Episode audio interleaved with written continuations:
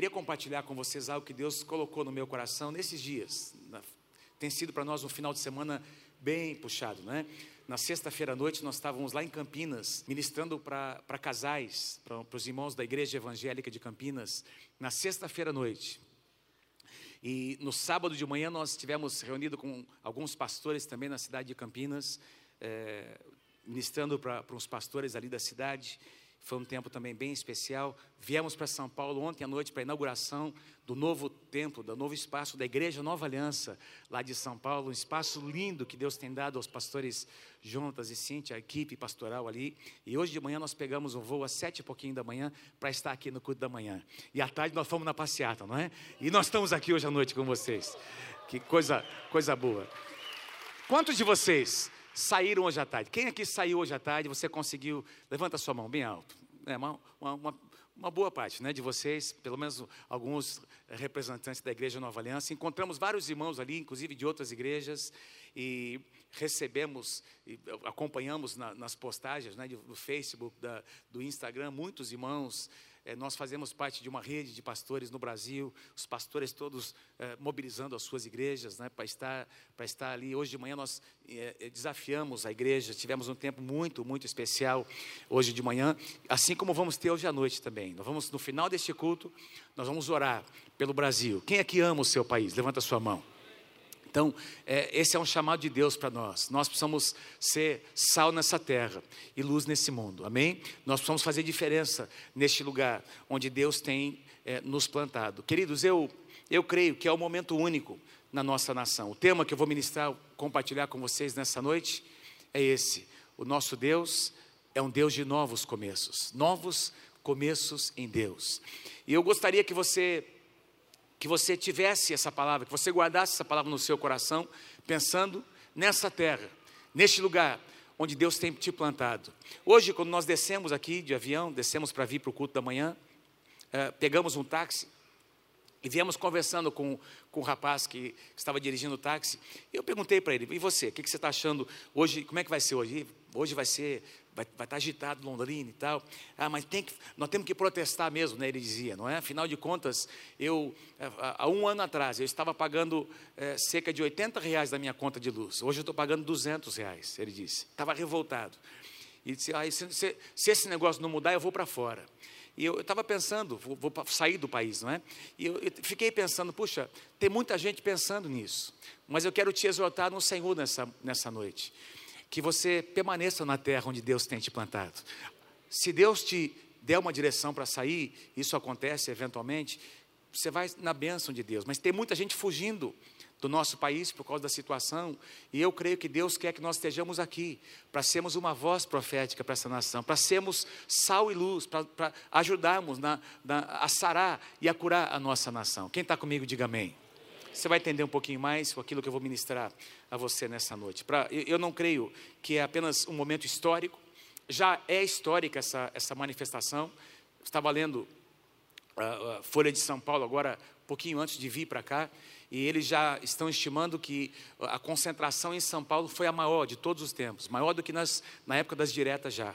É, na época das diretas já, eles estimaram em torno de 450 mil pessoas. Já está, a estimativa é para mais de meio milhão de pessoas nessa tarde ali em São Paulo. Fora as demais cidades no Brasil. Aqui em Londrina foi algo impressionante o que aconteceu hoje é, nós acompanhamos todo aquele trajeto, não teve nenhuma, nenhuma situação, nenhum incidente, nada assim que, que pudesse perturbar, não é? O povo organizado, é, é, declarando, não é? E o povo de Deus estava ali abençoando, orando pela nossa nação.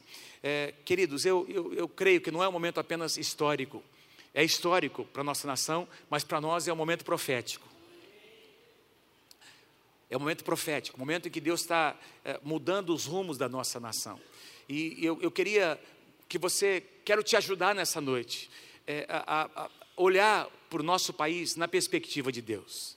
Amém? Quero, quero te exortar no Senhor nessa noite, que você, como cidadão dessa nação, como, e mais, mais ainda, como um cidadão do reino de Deus, que você aprenda, e eu juntamente comigo, a olhar para essa nação onde Deus tem nos plantado, como agentes de mudança dessa nação, como homens e mulheres que precisam se levantar em oração. A Bíblia diz: se o meu povo que se chama pelo meu nome se humilhar, orar e me buscar, e se converter dos seus maus caminhos, eu ouvirei dos céus, eu perdoarei os seus pecados e eu sararei essa terra.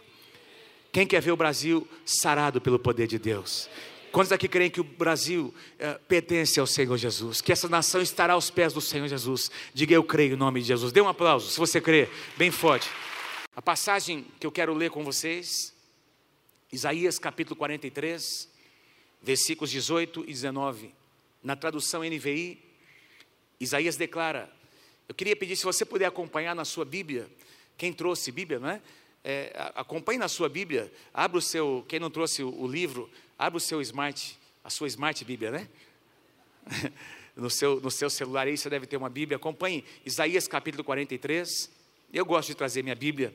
Eu acho que é um bom costume nós trazemos a palavra de Deus, a gente poder anotar, escrever. Eu sou meio da, da eu tenho Bíblia no meu smartphone, mas eu, eu gosto de trazer a Bíblia para a casa do Senhor. Eu acho que é uma, uma, uma, boa tradição, um bom costume esse, né?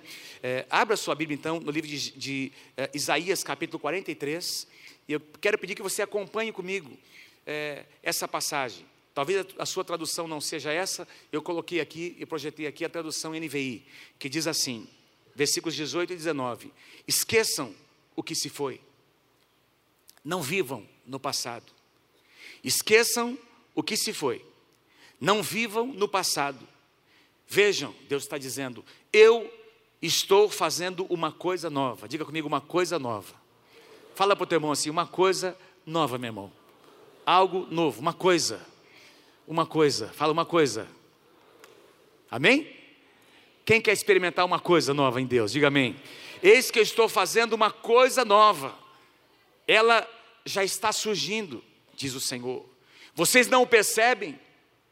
Até no deserto, Deus diz: Eu vou abrir um caminho e vou abrir riachos no emo, ou seja, no meio de uma terra seca. Eu, eu gosto muito do profeta Isaías, gosto demais do profeta Isaías.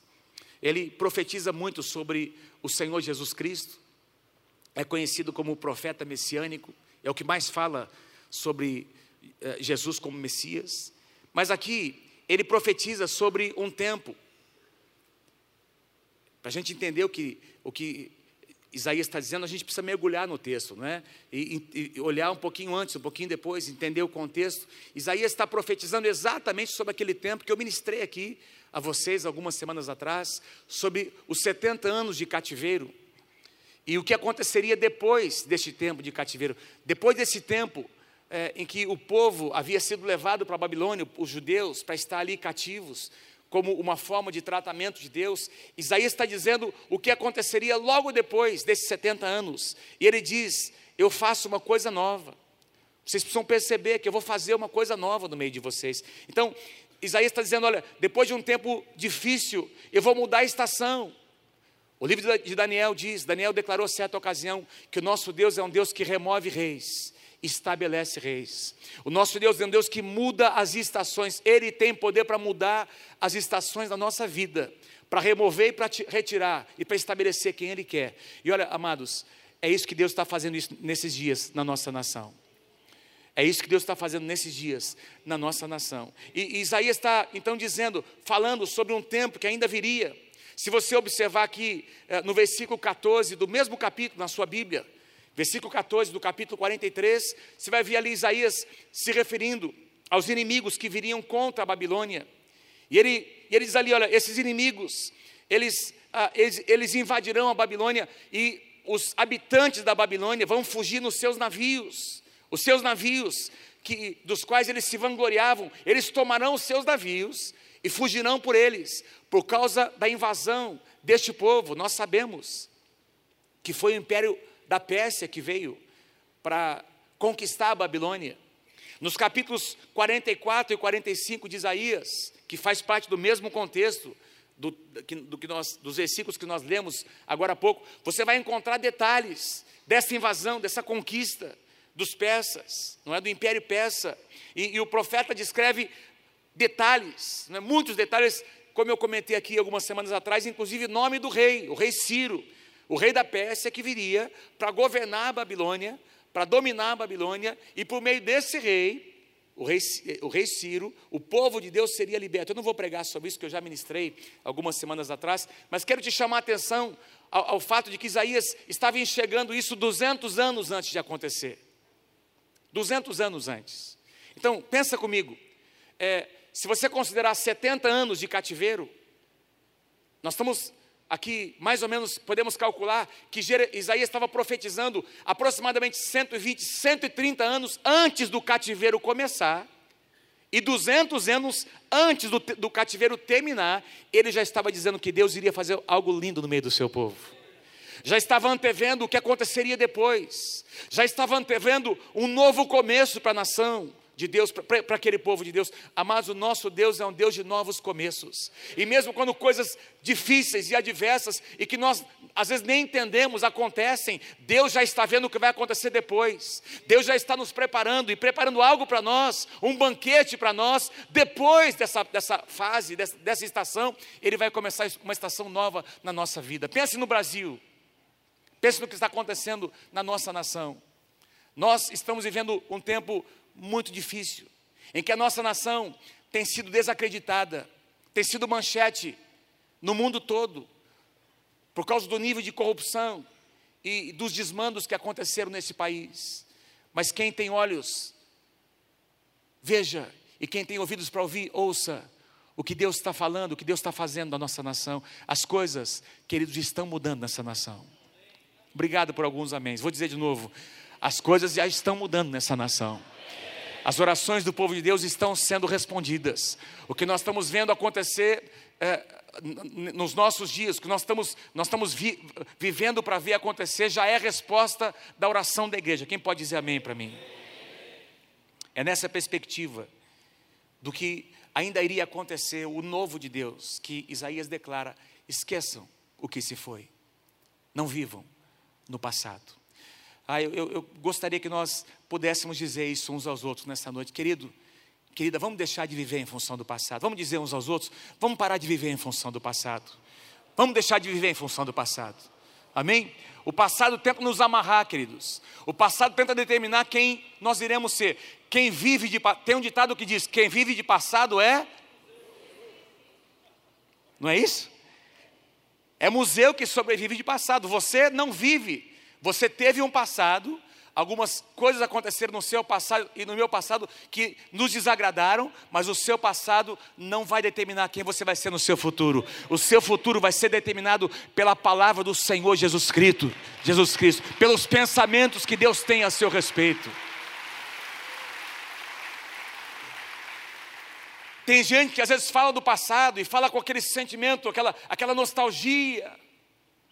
É? Algumas pessoas remetem, falam do passado como se lá no passado tudo foi bom, para outros foi tudo de ruim no passado e continua sendo tudo de ruim até hoje. Tem gente que não consegue viver o presente e, e, e, e não consegue olhar para o futuro.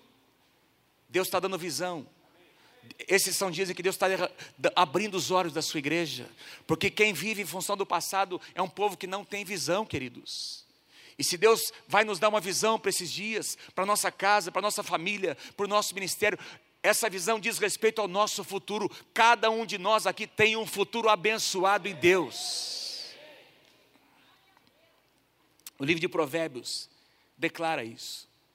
Porque deveras, Provérbios 23, 18, não está aqui, eu estou apenas citando a você, porque deveras, Provérbios 23, 18, deveras haverá um bom futuro e não será frustrada a tua esperança. Deveras, haverá um bom futuro para o Brasil e não será frustrada a esperança dos habitantes dessa nação.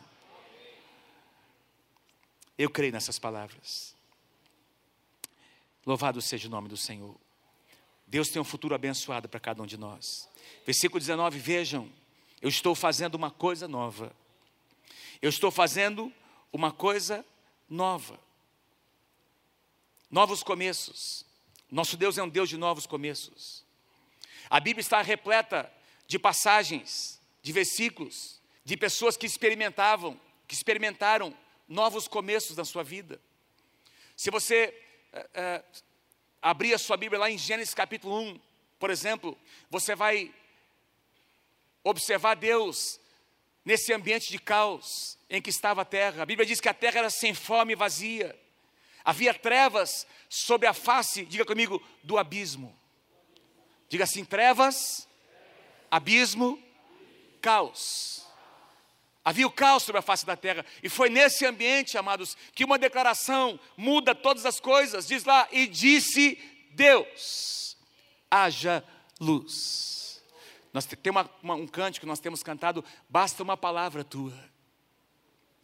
Basta uma palavra tua, basta uma palavra de Deus e todas as coisas mudam, meu querido.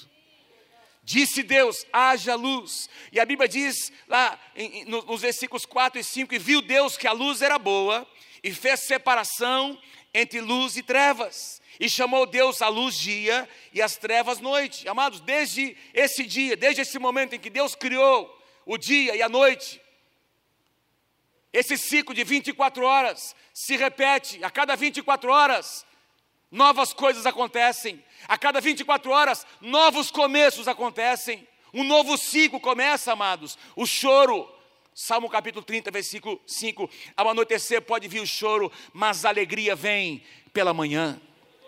A tradução NVI diz assim: o choro pode persistir uma noite. O choro pode persistir uma noite, mas de manhã irrompe a alegria. Juntamente com o sol que nasce, nasce também a alegria do nosso coração, porque porque um novo dia representa um novo começo, uma possibilidade de um novo começo, de novas conquistas de mudanças. Nosso Deus é um Deus de novos começos. Logo após o pecado, entrar na raça humana, pela desobediência de Adão e Eva, a Bíblia diz que foi uma escolha que eles fizeram, e eles já começam então a se esconder de Deus, naturalmente falando que tudo terminaria ali, o projeto de Deus terminaria ali. Mas o projeto de Deus ia além de Adão e Eva, Deus enxergava cada um de nós lá no Éden. Deus enxergava a minha vida e a sua vida. Deus nos via aqui nesse dia participando da ceia do Senhor. E quando Adão e Eva pecaram, Deus já tinha um plano. Aliás, a minha Bíblia e a sua Bíblia dizem que o Cordeiro de Deus foi morto antes da fundação do mundo.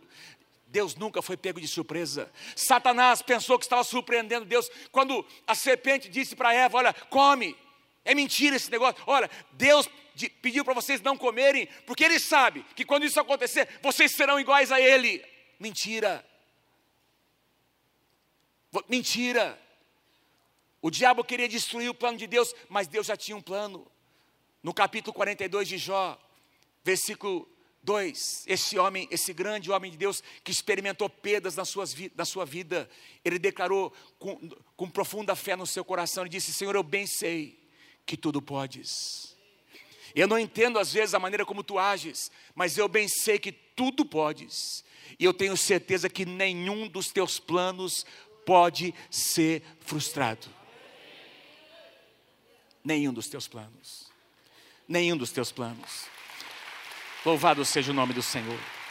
Olha, e é interessante o que acontece nesse mesmo ambiente de pecado, de desobediência, em Gênesis capítulo 3, quando Adão e Eva pecam, a Bíblia diz que Deus sacrifica um animal. Abra comigo a sua Bíblia, Gênesis capítulo 3. Gênesis capítulo 3. Deus sacrifica um animal, não diz lá que animal era. Talvez tenha sido um cordeiro. Foi um animal inocente.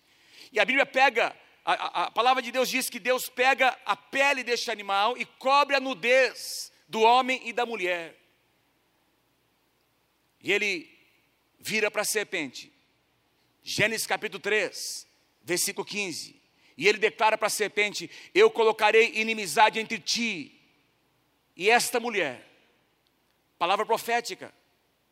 Eu colocarei inimizade entre você e esta mulher, entre a tua descendência e o seu descendente. Presta atenção, amados. Deus estava dizendo: olha, há um descendente dessa mulher, nascido de homem, Jesus Cristo, é filho de Deus, mas é filho do homem. Há um descendente que um dia nascerá desta mulher. Deus diz para a serpente: entre a tua descendência e o seu descendente, este esse descendente dessa mulher te ferirá a cabeça. Te ferirá a cabeça. E tu lhe ferirás o calcanhar. Jesus foi ferido na cruz do Calvário. Nós celebramos a morte de Jesus na cruz do Calvário. Mas ao terceiro dia, ele ressuscitou, queridos. Mas sabe o que aconteceu quando Jesus morreu na cruz do Calvário? A cabeça da serpente foi esmagada. A, a sentença foi dada. Eu ia dizer aqui a, a cabeça da jararaca, não, é? mas é serpente que diz aqui, não é?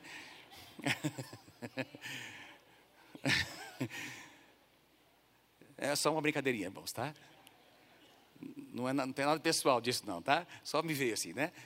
Ontem eu ministrei lá, lá em São Paulo e me veio também, não, não, pude, não pude me segurar, não é? Mas é, foi dada uma sentença. Quando Deus deu uma sentença dizendo que, que a serpente seria derrotada, Deus estava declarando: Você pensa que ganhou, mas eu sou um Deus de novos começos. Quem pode dar um aplauso para esse Deus maravilhoso? Que Deus maravilhoso! Que Deus maravilhoso nós servimos. Sempre existe uma chance de recomeçar, queridos. A Bíblia diz que o justo pode cair sete vezes. E nas sete vezes Deus vai estar presente para levantar este homem de Deus. Se houver arrependimento no seu coração, haverá para ele um novo começo. Não existe pecado que não possa ser perdoado pelo Senhor Jesus Cristo. Não existe pecado que o sangue de Jesus não consiga perdoar se houver arrependimento novos começos. Nós estamos aqui porque na nossa vida novos começos aconteceram muitas vezes. Louvado seja o nome do Senhor. Louvado seja o nome do Senhor. Pouco mais tarde, nos dias de Noé, nós encontramos a raça humana, mais uma vez, a humanidade pecando diante do Senhor, entristecendo o coração de Deus. Deus envia o dilúvio toda a raça humana praticamente é destruída, os animais. Mas dentro da arca havia um recomeço. Dentro da arca havia uma família, havia não é, aquelas, aqueles animais não é, que estavam representando ali uh, todos os, os, animais da face da terra, que depois que foram preservados dentro da arca, queridos. Aquela arca representava novos começos em Deus. E quando Noé, quando a arca pousa naquele monte, não é? as águas baixam, e a Bíblia diz que Noé sacrifica ao Senhor, Deus recebe aquela, aquele sacrifício como um cheiro agradável, se alega com o sacrifício de Noé, faz com ele uma aliança, mas o que me chama a atenção é o que Deus declara para Noé no capítulo 8 de Gênesis, versículo 22. Deus faz uma promessa para Noé: enquanto durar a terra, Noé, não deixará de haver semeadura e colheita frio e calor, verão e inverno, dia e noite. Deus está dizendo assim para Noé: Noé, eu estabeleço com você uma aliança. Nas minhas estações haverão novos começos. Haverá a estação do inverno, haverá a estação da seca, mas eu te digo também, Noé, haverá a estação das chuvas e haverá a estação da colheita, haverá momentos de escassez e haverá momentos de abundância, haverá noite, mas haverá dia haverá adversidades, mas haverá o meu livramento, não é? Sobre a tua vida. Eu sou um Deus de novos começos. O nosso Deus é um Deus de novos começos. Ele estabelece um padrão. E esse padrão você pode observar em toda a Bíblia, queridos. Quando parecia que os planos de Deus não iriam acontecer, Deus levantava alguém, Deus levantava um libertador, Deus levantava um líder, um profeta, um rei. Até quando o povo de Deus era levado cativo, quando as nações vinham, Deus de alguma forma trazia avivamento, reunia os sacerdotes, restaurava o louvor, a adoração, o povo de Deus se arrependia e Deus, amados, trazia mais uma vez um novo começo, uma nova chance, porque o nosso Deus é um Deus de novos começos. E o nosso Deus olha para a nossa nação, desejando que nós entendamos que tem alguma coisa nova acontecendo na nossa nação, querido. Eis que eu faço uma coisa nova. Vocês conseguem observar? Deus está dizendo para nós. Eu sinto isso profeticamente para nós nessa noite, nesses dias. Porque é muito fácil apenas criticar, é muito fácil apenas para, ah, não tem jeito, ah, não vai dar mais certo. Não tem como, pastor. Tem como sim, porque o meu Deus, o teu Deus é um Deus de novos começos. É um Deus que ouve a oração do seu povo. É um Deus que pode levantar líderes, pastores, pode levantar uma nova geração de homens e mulheres que vão trazer uma boa influência para a nossa nação. Diga amém se você crê em nome de Jesus. O nosso Deus é um Deus de novos começos. Às vezes nós nem percebemos. Eu quero citar apenas algumas coisas. Já disse, quando um dia nasce, o fato de, de um novo dia nascer representa, queridos, que as misericórdias do Senhor estão nos alcançando todos os dias. Quando um renovo brota de uma árvore, uma árvore que foi cortada, você olha para uma árvore seca, e às vezes você diz, daí não vai sair mais nada. De repente, bate uma chuva, cai um pouquinho de água e nasce aquele broto. Novos começos. Essa vida que nasce representa a natureza de Deus, faz parte da essência. Foi assim que Deus criou, queridos, a humanidade. Foi assim que Deus criou todas as coisas com o potencial de se renovar. Cada fruta que você, que você come, que você saboreia, alguém colheu, alguém plantou antes, alguém suou para plantar e chegou às suas mãos, por quê? Porque o nosso Deus é um Deus de novos começos. Cada bebê que nós consagramos aqui, os nossos filhos, é um pai que segura um bebê no seu colo, uma mãe que, que gera uma criança, essa criança representa um novo começo, uma nova oportunidade. Cada pessoa que é curada, cada oração respondida, cada casamento restaurado, cada jovem que é liberto de um vício, cada situação, cada milagre que acontece, amados, representa não é? Que o poder da ressurreição está presente na igreja, novos começos. Jesus morreu, mas Jesus ressuscitou, queridos. Novos começos. O nosso Deus é um Deus de novos começos. Leia comigo, Lamentações, capítulo 3, versículos 22 e 23. Leia comigo, bem forte, todos juntos. As misericórdias.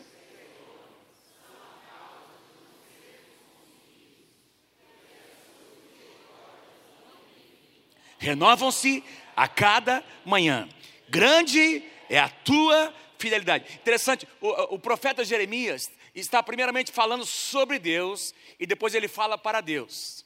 Ele diz assim, na terceira pessoa: as misericórdias do Senhor são a causa de nós não sermos consumidos, porque as suas misericórdias não têm fim, elas, as suas misericórdias se renovam a cada manhã. Senhor, é impressionante isso, grande a tua fidelidade, Senhor. Ele de repente entende isso como uma revelação para ele e ele começa a adorar o Senhor, amados. É o que nós fizemos aqui nessa, nessa noite.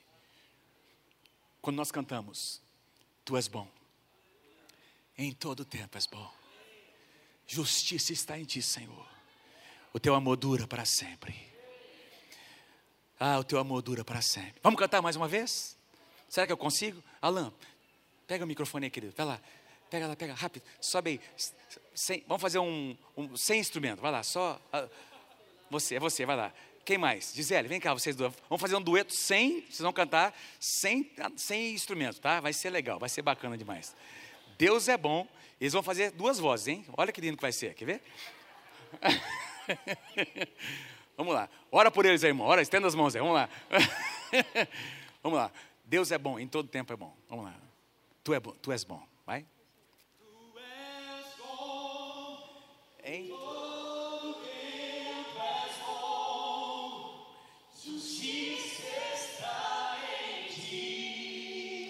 Levanta suas mãos.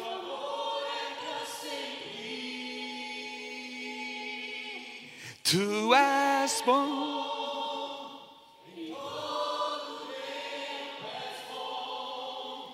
Justiça está em ti, teu amor.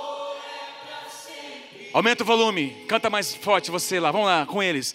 Tu és bom em todo tempo és bom, justiça está em ti todos os dias, teu amor é para sempre. A última vez, tu és bom, em todo tempo és bom, justiça está em ti. Teu amor é para sempre.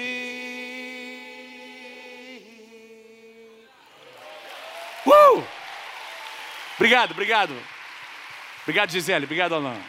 Aleluia. As misericórdias do Senhor se renovam a cada manhã. Amém? Vamos dar mais um aplauso ao Senhor Jesus. Glória a Deus. Obrigado, Senhor. Faz parte da natureza de Deus. Faz parte da natureza de Deus. Tem uma passagem também que fala sobre, quando o apóstolo Paulo fala sobre o novo nascimento, ele diz algo tão lindo. Portanto, se alguém está em Cristo, é o que? Nova criação. Tem uma tradução que diz nova criatura. As coisas antigas já passaram, sua velha vida, o seu jeito antigo de viver ficou para trás, e eis que tudo se fez novo. Novos começos. Até mesmo no último livro da Bíblia, em Apocalipse, quando no contexto você vai observar uh, Jesus falando, Jesus entregando essa visão ao apóstolo João, e João vê então essa cidade, a nova Jerusalém descendo do céu da parte do Senhor, e no meio desse, dessa, dessa visão tremenda, Jesus diz assim para João: João, eis que eu faço novas todas as coisas. Esse é o penúltimo capítulo da Bíblia. São as últimas palavras. Jesus está falando aqui, amados, nesse, nesses dois últimos capítulos de Apocalipse, o que vai acontecer no, no tempo do fim, quando o Senhor Jesus retornar, amados. E Jesus está dizendo aqui que quando Ele vier, vai ser apenas o começo.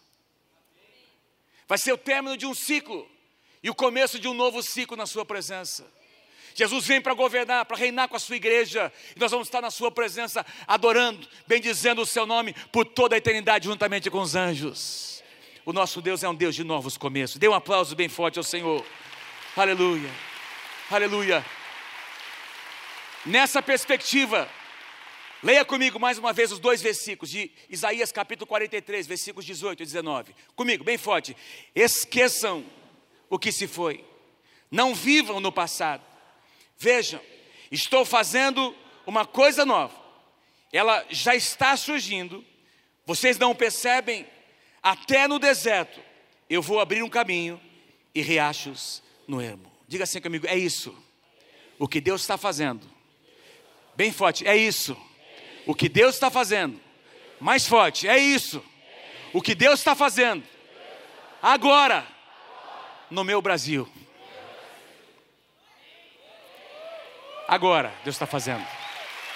Deus está fazendo uma coisa nova. Deus está fazendo algo novo. Algo que nós não conseguimos expressar com palavras. Isaías não encontrou palavras para definir o que ele enxergava, então ele chamou isso de uma coisa nova. Uma coisa impressionante.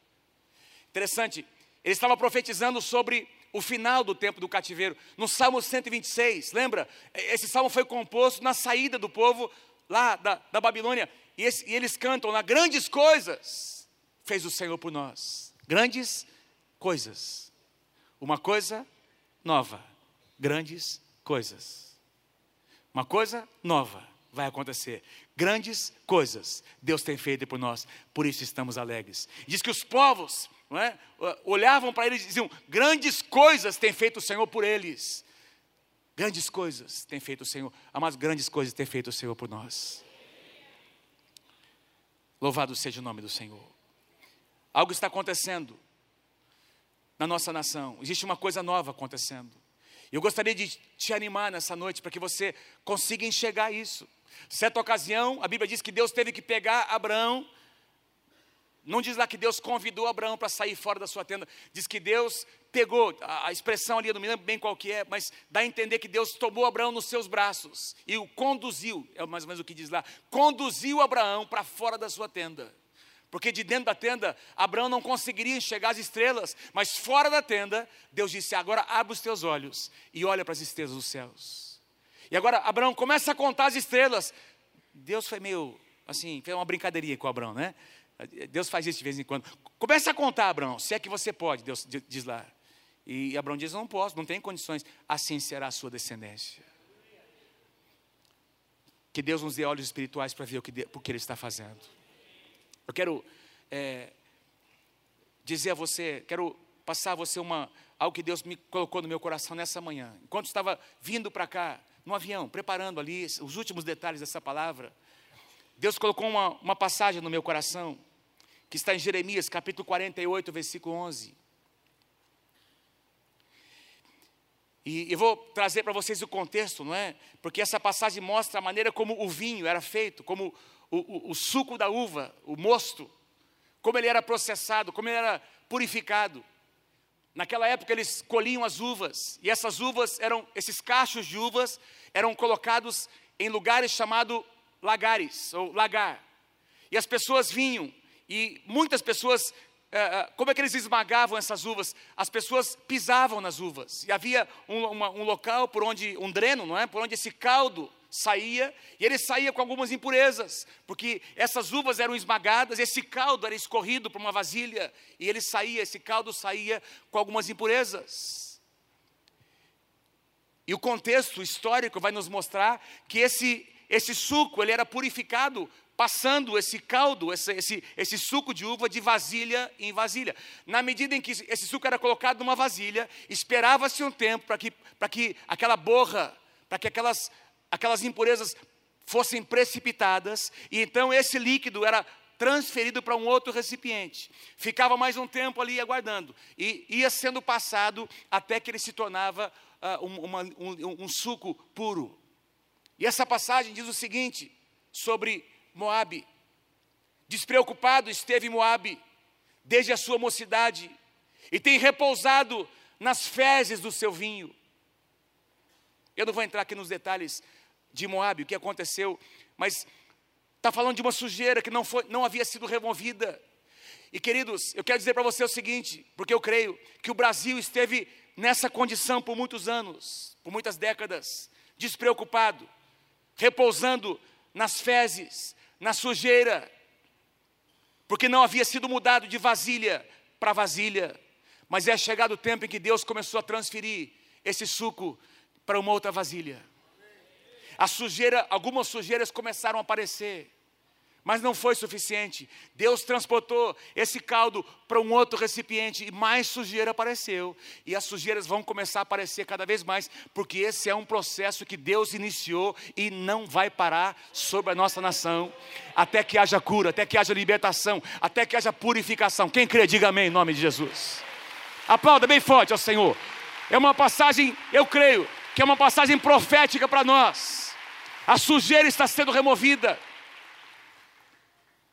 como exemplo, eu quero te dar um exemplo nessa noite. Alguns meses atrás, em uh, setembro, agosto, setembro do ano passado, nós estávamos reunidos, um grupo de pastores em Brasília. Nós fazemos parte de uma, uma rede de pastores chamado Global Kingdom onde os pastores, nós fomos convidados para estar nesse grupo.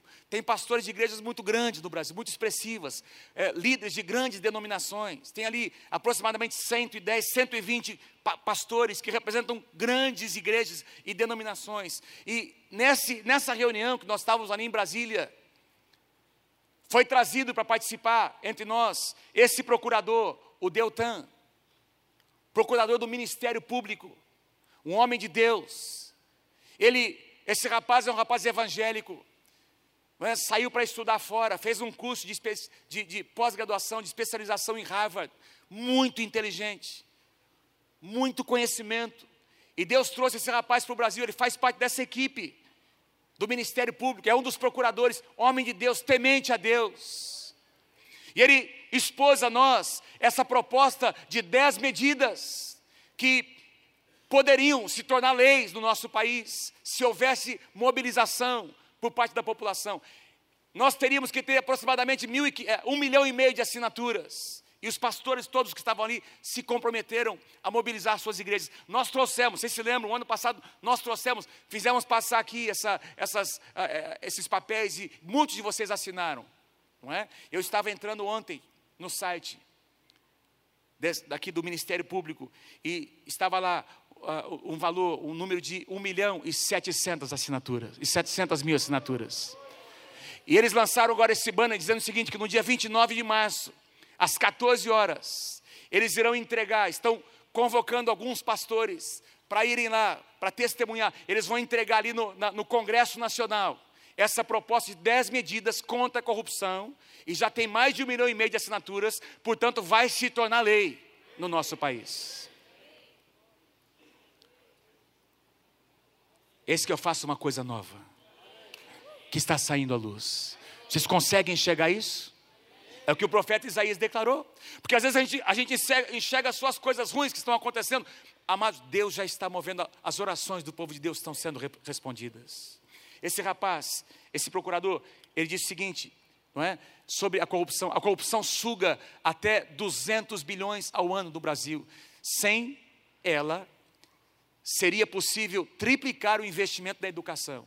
Então essas leis, elas vão, elas têm é, três objetivos: prevenção da corrupção, fim da impunidade e recuperação do dinheiro de toda a verba, todo o dinheiro que foi desviado. E nós queremos, como igreja, estar orando para que essas dez medidas se tornem lei, leis no nosso país. Amém? Quem pode dizer amém? amém? Aleluia. Palavra do Senhor diz em Mateus capítulo 6, verso 33: Buscai, pois, em primeiro lugar, duas coisas: o reino de Deus, em segundo lugar, a sua justiça. O reino de Deus é a sua justiça, e todas as demais coisas vos serão acrescentadas. Romanos capítulo 14, versículo 17: Porque o reino de Deus não é comida nem bebida, mas justiça e paz e alegria no Espírito Santo. Certa vez, um grande homem de Deus, um homem temente a Deus, nos Estados Unidos, muito conhecido, Martin Luther King, Luther King disse essa frase: Quem aceita o mal sem protestar, coopera com ele. Protesto no bom sentido. Nós, como igreja, somos chamados a Deus, por Deus, para protestar profeticamente, entendendo amados, que nós temos um papel na nossa nação. Nós não estamos aqui para lutar contra carne e sangue. Nós estamos aqui para trazer a justiça de Deus sobre essa terra. Nós estamos aqui para clamar para que o reino de Deus se estenda sobre essa terra, para que toda a corrupção caia por terra em nome do Senhor Jesus, para que as pessoas que causaram o mal e que lesaram a nossa nação sejam presas.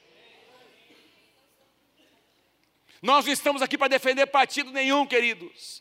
Nós estamos aqui para defender o partido do reino do Senhor Jesus Cristo. Saiu uma publicação nessa semana que tem aí uma das delações premiadas, está trazendo uma relação de mais de 50 congressistas entre senadores e deputados de todos os partidos políticos. Tem alguns deputados e senadores que estão apontando o dedo e que daqui a pouco também serão desmascarados, porque o meu Deus vai fazer justiça nessa nação. Tem uma igreja que está orando nessa nação, e a justiça de Deus vai se manifestar. Então, o que está acontecendo é o seguinte: por causa também do povo de Deus, amados. A pessoa vai ter que pensar dez vezes antes de fazer o que era muito fácil fazer há pouco tempo atrás, porque novas leis estão sendo estabelecidas. Eis que eu faço uma coisa nova, que já está saindo à luz. Vocês conseguem perceber? Diga assim uma coisa nova. Fala, vamos dizer uns aos outros: Deus está fazendo uma coisa linda, uma coisa nova no nosso país.